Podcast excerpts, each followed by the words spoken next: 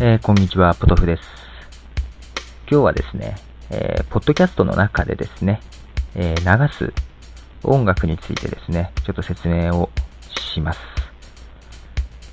えー、ポッドキャストにね、えー、オープニングジングルとかですね、BGM とかですね、あと曲を流すとかいう場合ですね、えー、基本的にはですね、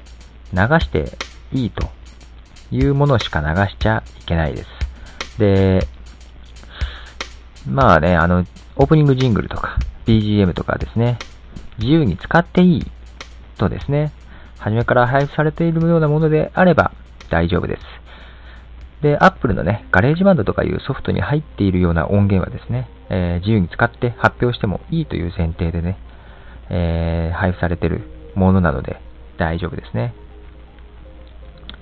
まあ、似たような形でね、あのそういう音源がいろいろ配布されているものがあったら使ってもいいかとは思います。えー、で、あと、曲をね、流したい場合なんかはね、手持ちの CD とか、あと、ウェブ上でね、えー、配布されている MP3 ファイルとかですね、いろいろ曲がありますけども、えー、ポッドキャストで流すにはですね、えー、許可を取らなきゃいけないです。流してもいいよという許可をですね。これは必ずですね、100%取らなきゃいけないんです。まあ、その場合ね、えー、直接、えー、著作者、え、許可を取るという方法かですね。あるいはですね、著作者が自由に使っていいですよと、まあ、わざわざ許可を求めに来なくても、えー、許可をなく使っていいですよということをどっかにね、サイトなんかに明記してですね、アップしてある MP3 ファイルなんかはですね、それはもう許可を取ったと変わらないということで、使っていいです。で、その、使っていいですよっていうね、えー、表記の仕方っていうのもね、いろいろあると、あのー、面倒なんで。で、一番ね、えー、多いのが、クリエイティブコモンズというですね、えライセンスの方式ですね。で、クリエイティブコモンズというね、ライセンスのバッジを貼ってありますので、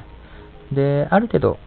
えー、まあ、許可の条件ですね、があるんですけども、それも分かりやすいよう、ね、状況で提供しているバッジですね。それを貼った作品なんかはですね、えー、流してもいいと思います。その他ね、あのー、ポッドセーフミュージックネットワークというサイトがあります。これはもう、ポッドセーフ、えー、ポッドキャストでな流しても、問題ないという音楽のネットワークなんで、ここに登録された楽曲はもちろん、ポッドキャストで流すことができます。つまり何らかの形でですね、絶対に許可を取らなきゃいけない。で、例えばですね、編集して自分が聞くだけだったらいいです。自分と、えー、友人や家族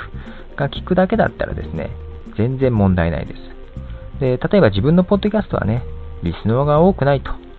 だからまあ、私的利用になるだろうからと。自分の手持ちの CD の曲をね、流すと。許可なく流すというのはですね、ダメです。たとえリスナーが少なくとも Web にアップされるという状態はですね、誰でもアクセス可能な状態になっているということですね。えー、特に日本の場合は厳しくですね、その辺は違法になります。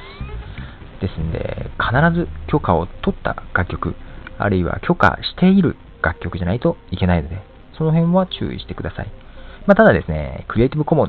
ズの楽曲とかですね、先ほど挙げたですね、えー、ポッドセーフミュージックネットワークというようなサイトでですね、ポッドキャストで流してもいいよという曲はですね、徐々に徐々に増えつつあります。その辺をですね、活用してはどうかと思います。あとはもうほんと直接ね、許可取るしかないんですけども、メジャーな楽曲はね、なかなか取れない。えー、著作者とですね、CD の場合、CD を作ったレコード会社とかのですね、著作隣接権者等のですね、えー、許可を取らなきゃいけなくてですね、で、その、著作者の連絡先もですね、わかりにくい。また著作者へ連絡取れたとしても、使用料というものを求められる可能性は大なんでですね、なかなかまあ、一般で流すには難しいと思います。企業ならともかく。ですんでね、もうその辺は割り切りまして、もう本当にクリエイティブコモンズとか、えー、ポッドセーフの楽曲を流すという方向で、うん、行くのがいいんじゃないかなと思います。まあ、そういうことで、えー、ちょっと、流す曲についてのですね、注意点をちょっと話しました。えー、基本的には許可を取らないとダメだということです。では。